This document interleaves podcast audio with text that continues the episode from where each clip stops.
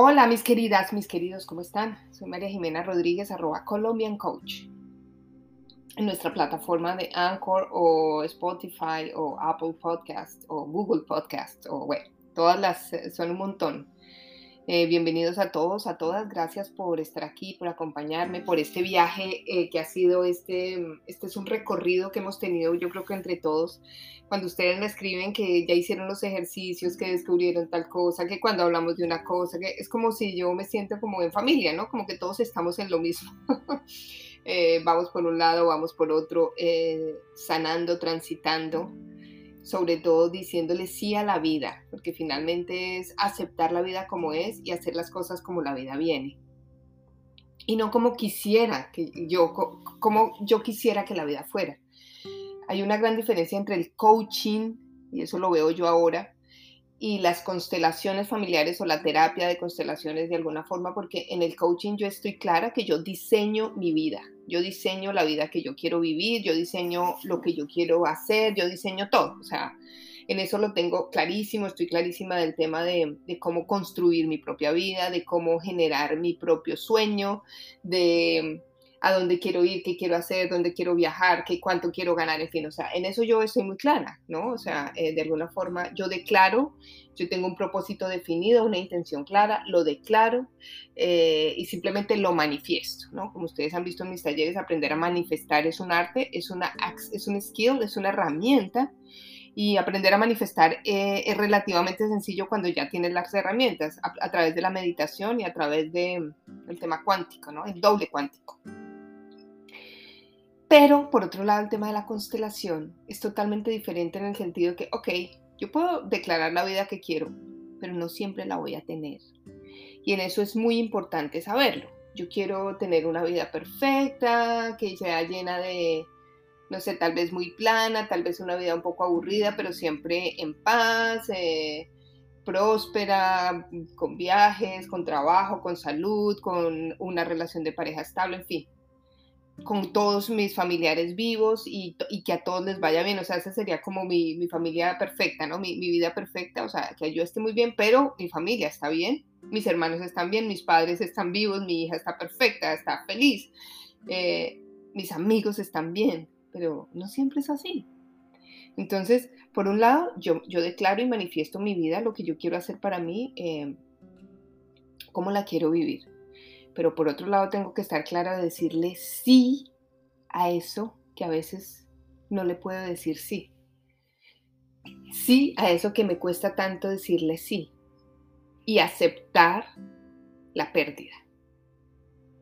Aceptar la pérdida de un duelo. Aceptar la pérdida de una relación que se acaba.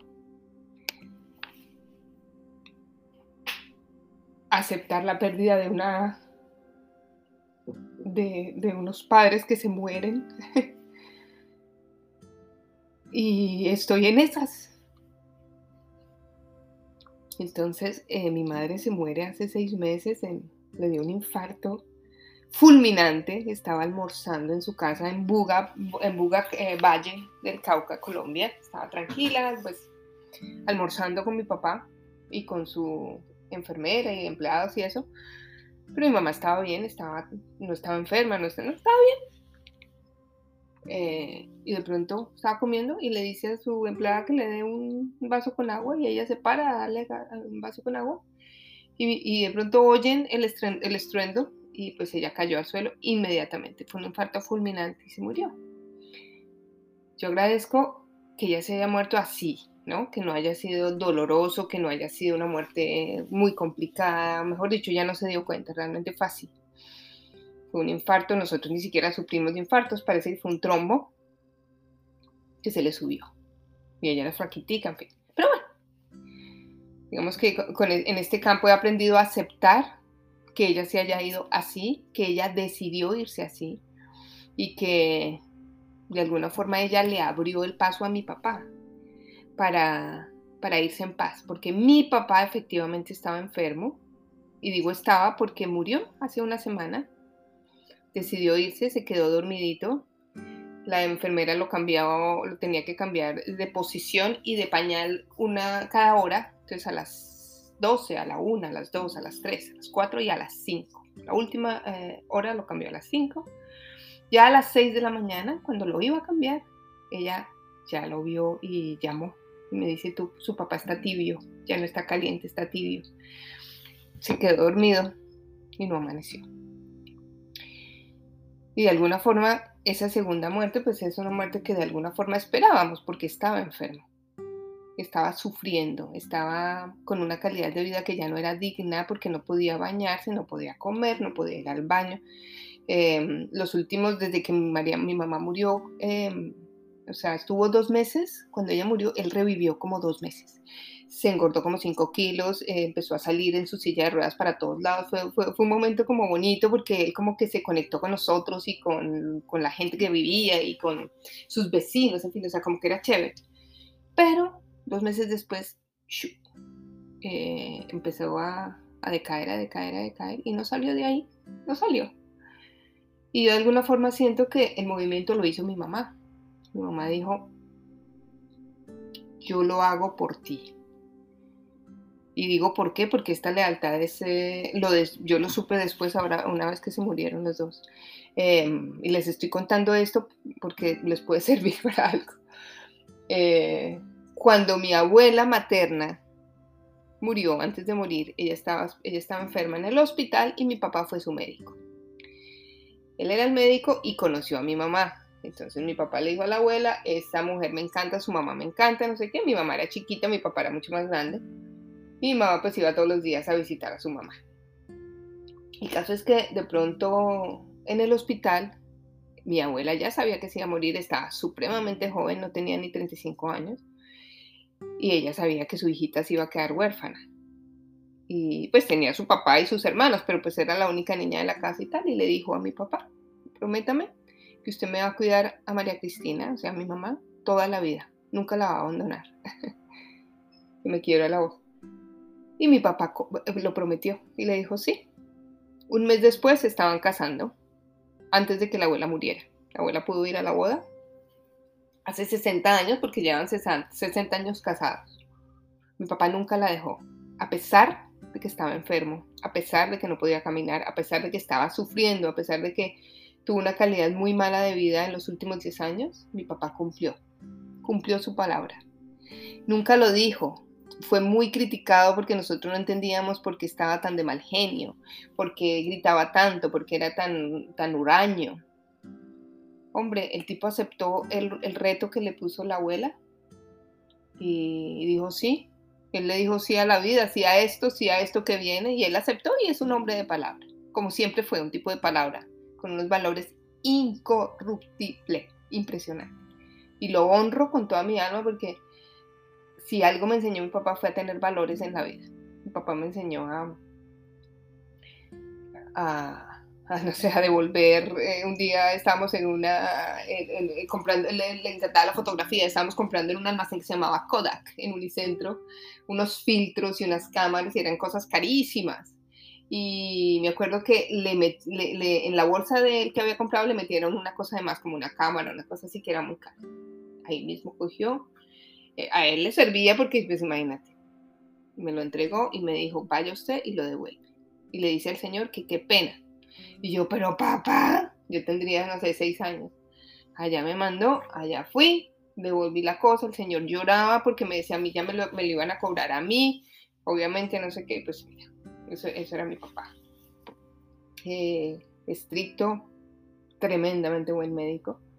Hizo, trajo muchas cosas a, Colombia, de cosas que eh, era un tipo que tenía cosas que nadie tenía, o sea, también de, de avanzada. Las pruebas ELISA, Em, las personas que, conocen de HIV, bueno, él las trajo a Colombia. Eh, tenía una centrífuga rarísima que solo la tenía él, por eso le llegaban unos pacientes rarísimos. También era hematólogo, sobre todo el tema de la sangre, y pediatra con los niños. Em, y patólogo también, tuvo tres especialidades, un tipo muy pilo, ¿no? Muy inteligente, lector, me enseñó a leer, me enseñó a escribir. Cuando yo era pequeña me ponía a hacer, a mí me gustaba mucho escribir y me decía, escríbame un cuento todas las noches. Yo se lo escribía en la máquina de escribir y se lo entregaba. Y él iba haciendo el libro con los cuenticos, o sea, era muy chévere, muy, él me enseñó a pensar de otra forma, ¿no? A ser una mujer eh, diferente, De alguna forma, no sé de qué forma diferente, porque no es que yo sea la diferente, pero hay, algo en mí que, es, que siento que él me aportó, que me hizo ver el mundo de una forma diferente. O sea, me decía berraquita, siempre me decía berraquita. Y bueno, lo honro, lo, lo, lo amo con toda mi alma. Siento profundamente que yo, yo me despedí de mi mamá y de mi papá ocho días antes de la muerte de mi mamá me pude despedir porque fui sin saber que este iba a morir, pero bueno, la intuición sí eh, vale y a eso se los digo a ustedes. Me despedí, fui con mi hija, la sacamos, nos fuimos a comer, mi mamá le fascinaba salir a todos lados, pues eso hicimos, bla, bla, bla, bla, bla. Y, y después eh, con mi papá fue igual, o sea, una vez muerta mi mamá, pues nos quedamos, yo me quedé con él unos, unos cuantos días. Eh, ahí, como les dije, dos meses, como que esos dos meses, eh, él salía, lo sacábamos, íbamos a comer, nos íbamos a tomar sancocho a Ginebra, que le encantaba, eh, lo sacábamos para todos lados, o sea, era rico. Y él, y él era feliz y salía, y él, él, él, le encantaba a la gente, entonces yo me iba a un centro comercial con él y lo dejaba en su silla de ruedas ahí sentadito y él era feliz hablando con toda la gente que pasaba. ¿Qué hubo, colega? Les decía a los niños que iban en un, en un coche. ¿Qué hubo, colega? Porque pues en coche también era chévere. Entonces creo que, que fue bonito y que me siento en paz con los dos. No quiere decir que no me duela, pero me siento en paz, como que no hay cosas pendientes. Y el día de hoy quiero empezar a hacer este preámbulo de 11 minutos 32 segundos para que hablemos de las pérdidas, de cómo hacer los duelos, de cómo superar o terminar una relación, qué hacer cuando una relación se acaba, bien sea porque alguien se muere o bien sea porque la relación se acabó. Y a eso vengo. El día de hoy quiero hablar de esas relaciones de pareja sobre todo, pueden ser de amistad también, pero relaciones de pareja que se terminan, que se acaban, que les decimos no más o uno de los dos decide decir no más, hasta aquí llego, y se puede hacer daño y se puede estar muy triste y se puede, pues, de alguna forma hacerle daño al otro sin querer. Pero sabes qué, lo primero que quiero decirte es que si estás en esa situación o si estás pensando en esto y si ya has tomado una decisión, yo te recomendaría, si no la has tomado y si no sabes por qué, o sea, si tú no has tomado la decisión, pero tu corazón desde hace rato te dice que por ahí no es, no pierdas el tiempo. Y si no sabes por qué no te puedes ir, haz una constelación. Y no, tiene que ser conmigo, ojo con eso, ojalá conmigo, claro, pero, pero lo que te digo es, constela exactamente el por qué no he podido dejar esta relación. Eso es lo que tienes que constelar. No te pongas a inventarte que mis relaciones de pareja, que nada, no. ¿Por qué no he podido constelar esta, eh, terminar esta relación? No puedo, me cuesta terminar relaciones, por ejemplo. Ahí hay una lealtad, una lealtad fuertísima a alguien de la familia lo digo porque es que lo he visto en terapia últimamente. Hace poco vi una donde la lealtad era a los hombres de la familia. ¿Por qué? Porque el abuelo, em, eh, el abuelo estaba trabajando y la abuela no quería como mucho con él, mucho con él, mucho con él. Eh, el abuelo le dijo que por qué no se iban de paseo, en fin, la abuela le dijo que no, bueno, lo que fuera que pasó, al final ella le dice, no, no, no, no, no quiero, yo no quiero volver con usted. Y él se murió de pena moral o se murió de, bueno, yo no sé de qué se murió, no me acuerdo, pero se murió. La persona que está aquí, que es la nieta, pues queda totalmente, sin saberlo, porque no sabía, pues totalmente leal a su abuelo. Dice, no, o sea, yo no me, yo, si yo dejo a alguien, me muero o se muere la otra persona. Así que prefiero estar en un mal matrimonio, en una mala vida, pero me quedo por lealtad a la familia. Cuando esa persona puede ver que es una lealtad, que ese es el destino del abuelo y no el de ella, porque lo han repetido varios hermanos además que no son capaces de dejar a las mujeres que no los quieren por lealtad al abuelo. Y cuando te das cuenta de eso, dices, bueno, el destino tuyo, abuelo, es el tuyo, el mío es el mío, yo me voy a hacer lo mío. Ahí ya puedes tomar una decisión desde la libertad. Por eso es importante constelar, constelar el por qué no has podido. Eso es lo primero. Y segundo, cuando ya lo constelas o cuando ya te das cuenta o cuando ya te das cuenta que por ahí no es y puedes tomar esa decisión, yo sé que no es fácil, aceptar el miedo, aceptar la incertidumbre, aceptar ese, ese, ese, es el espacio vacío que yo digo eh, cuando tú estás en un momento donde la relación ya se acabó, estás terminando todo ese tema, no has empezado el siguiente nivel de tu vida, digamos, pero hay algo donde tú te tienes que sostener, tú tienes que sostenerte desde tu espacio adulto con una seguridad increíble y solo lo hace el adulto porque el niño necesita papá y mamá para eso. El niño necesita sostenerse con su papito y su mamita, el adulto no, el adulto dice, me toca a mí solo pasar esta tormenta y hacerla. Y hacerla. Entonces, ese espacio vacío donde te vas a quedar un momento, donde vas a estar tranquilo, sin ansiedad, en el mejor momento posible, tratando de superar esos obstáculos para llegar al siguiente nivel, pues es importante. Y lo tercero es aprender a despedirte. Si tú ya sabes que se acabó, si ya hablaste con esa persona, si ya decidieron qué va a pasar, pues mira, lo primero que yo te invito es a despedirte, a despedirte en santa paz, físicamente, pero tiene, puede ser mentalmente, digamos, puede ser una carta, puede ser un ritual, que ahora te explico cómo, diciéndole adiós a todo, a la casa en la que viviste, em, a la ciudad, si es la ciudad a la que no vas a volver, a todas tus cosas, a todas tus memorias, a todos tus momentos, Em, a todas tus cosas eh, bonitas que tuviste ahí, agradecer por todo el tiempo que pasaste ahí y ese tiempo hermoso que decidiste tener ahí. Entonces es súper importante eh, llegar a eso, llegar a despedirse en paz, llegar a despedirse de la otra persona en paz, poder agradecerle a la otra persona por estar ahí, por dedicarte tanto tiempo, y decirle lo siento si algo hice mal. Lo siento. Yo no soy mejor que tú. Y una vez que tú te puedes despedir y que tú puedes honrar eso que hay ahí, una vez que tú puedes honrar lo que fue en agradecimiento, cuando le puedes decir sí a eso, sí al que se acabó la relación, porque es así de sencillo, es decirle sí a la relación que se acabó, hacer el duelo, llorarlo, sentirte triste, lo que tengas que hacer, hacerlo y moverte hacia otro lugar. Eso te va a dar un alivio, hacer el duelo, eh, llorarlo, poder decir gracias y aceptar que ya se acabó. Entonces, yo te invito a eso, a que cualquiera que sea la posición, si ya tomaste una decisión, que por favor agradezcas y le digas sí a eso. Y vamos a hacer el día de hoy un ejercicio, un ejercicio interesante, para aprendernos a despedir un poco.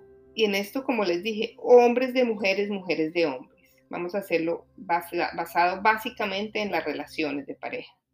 Vamos a despedirnos de las relaciones de pareja eh, o de esa relación de pareja que, tal vez no te ha funcionado, que no te funcionó.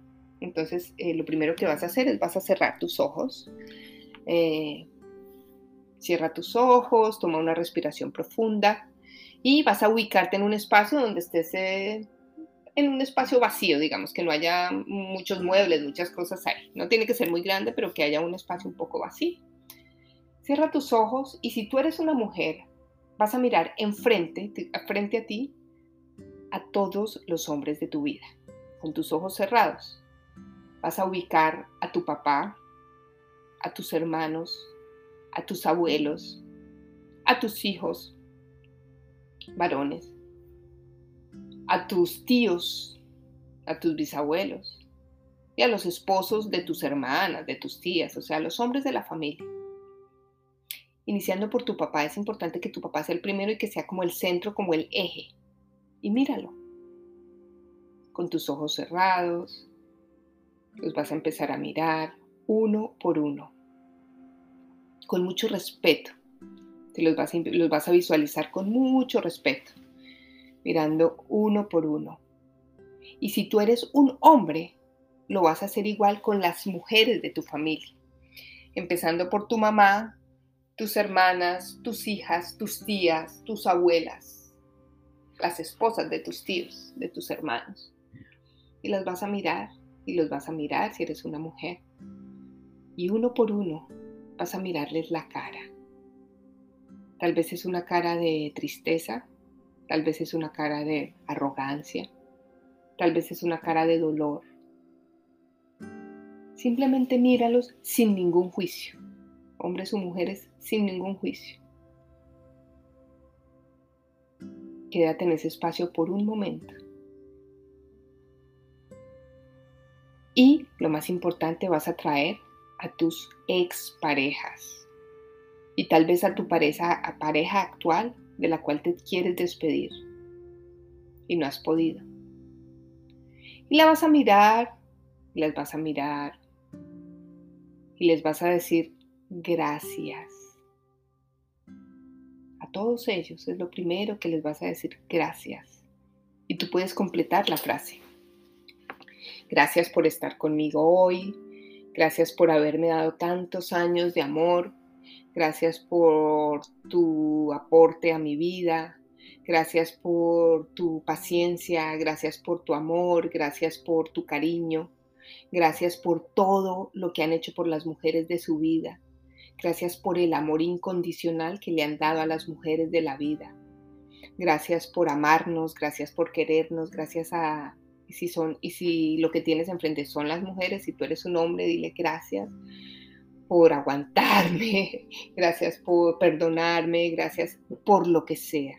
Gracias por, por, mi papá, mamá, gracias por em, ser el eje de la familia, por ser el ejemplo. Y si son tus ex, diles gracias por permitirme verlo. Gracias. Gracias. La segunda frase que les vas a decir es lo siento. Y vas a ir mirando de lado a lado, mujeres a los hombres y hombres a las mujeres. Lo siento. Y ese lo siento es, siento mucho lo que les hicieron, siento mucho el dolor que ustedes han sufrido, siento mucho el dolor de los hombres de mi familia, que han sido humillados, que han sido rechazados, Siento mucho el dolor de las mujeres de mi clan que han tenido que pasar eh, infidelidades, que han tenido que pasar cosas muy feas. Siento mucho cómo los hombres se aprovecharon de ustedes. Siento mucho la violencia doméstica. Siento mucho los borrachos em, que hicieron de ustedes muchas cosas malas. Siento mucho por los abusos o por lo que haya pasado. Siento mucho la forma como los rechazaron, como los dejaron, como no los aceptaron, como no los quisieron, como los excluyeron, no los respetaron.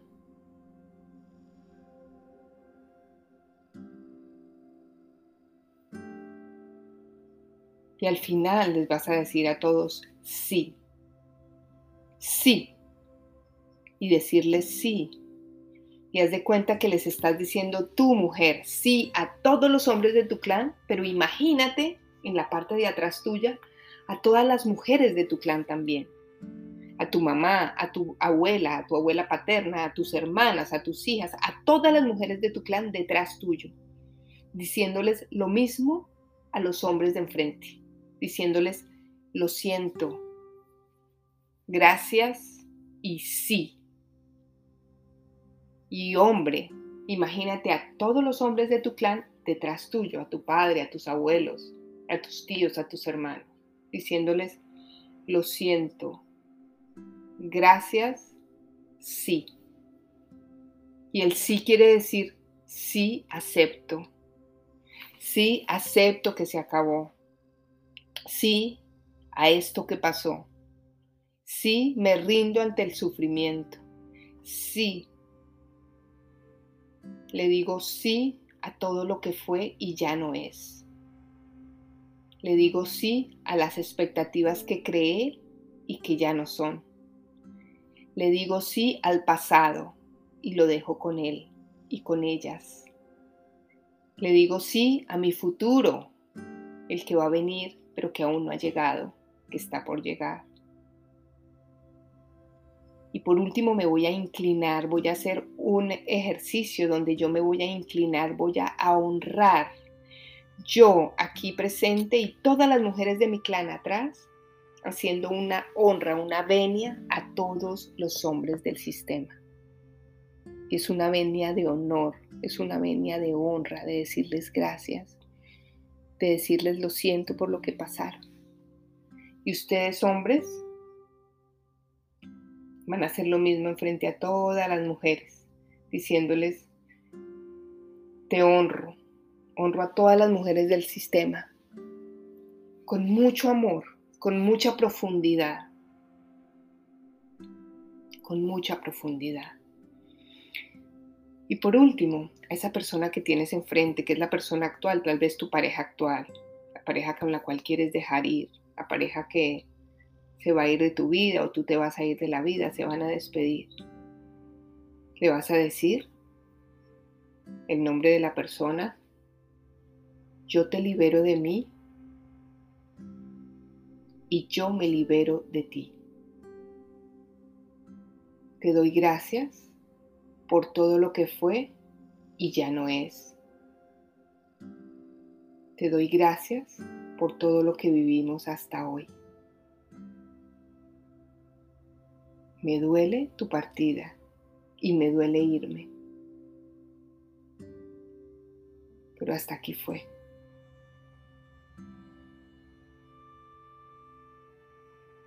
Yo te bendigo para tu próxima relación.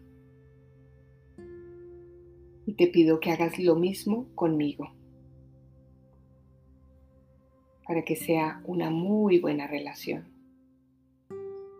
Gracias por los hijos que tuvimos, si es el caso. Y gracias por todas las memorias y los recuerdos que tuvimos juntos. Tú siempre vas a ser mi número y tal vez es el primero o el segundo o el tercero o la tercera o tú siempre vas a ser mi número uno. Tal vez es tu primer esposo, tu primera esposa, tu primer amor o el número dos y le das un lugar. Y por último le dices, yo te doy un lugar y dejo tu destino contigo. Yo me voy al mío a vivir mi propio destino. Gracias. y vas a respirar y lo vas a dejar ahí Quédate ahí un momento, muy profundo, muy profundo, haciendo una venia de reconocimiento y de amor.